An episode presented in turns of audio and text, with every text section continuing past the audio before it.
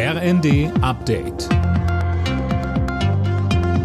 Stündlich neu. Auf den Punkt informiert. Ich bin Dirk Justes. Guten Tag. Ein Jahr nachdem Kanzler Scholz die Zeitenwende ausgerufen hat, fordert Verteidigungsminister Pistorius mehr Geld für die Bundeswehr. Wie er im ersten sagte, werden die 100 Milliarden Euro Sondervermögen auf Dauer nicht ausreichen. Klar ist, die 100 Milliarden Sondervermögen sind das eine. Die werden noch drei Jahre brauchen, bis sie ausgegeben sind.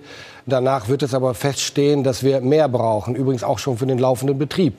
Und deswegen ist auch neben dem 2-Prozent-Ziel zu erreichen, dass der Etat des Verteidigungsministeriums wächst, deutlich wächst, weil wir sonst die Aufgaben nicht wahrnehmen können, die es 30 Jahre lang nicht wahrzunehmen galt.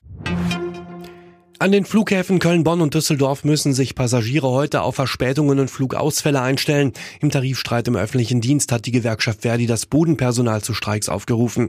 Die zweite Tarifrunde war vor wenigen Tagen ohne Einigung zu Ende gegangen. Seit dem Brexit ist der Status der britischen Provinz Nordirland umstritten. Jetzt könnte eine Einigung kurz bevorstehen. Darüber spricht EU-Kommissionspräsidentin von der Leyen heute mit dem britischen Premier Sunak. Mehr von Daniel Stuckenberg. Im Mittelpunkt steht das sogenannte Nordirland-Protokoll. Um die innerirische Grenze offen zu halten, wurde darin die irische See als Zollgrenze zwischen EU und Großbritannien festgelegt. Die Folge Schwierigkeiten im Handel zwischen Nordirland und dem Rest Großbritanniens und das Gefühl, abgeschnitten zu sein. Die unionistische Partei in Nordirland, die DUP, blockiert aus Protest gegen das Protokoll seit Monaten eine Regierungsbildung in der britischen Provinz. Das bisherige Berliner Regierungsbündnis zwischen SPD, Linke und Grünen führt heute seine Sondierungsgespräche fort. Es ist das dritte Treffen der Parteien, trotz des deutlichen Wahlsiegs der CDU. Die trifft sich morgen dann erneut mit den Grünen zu Gesprächen.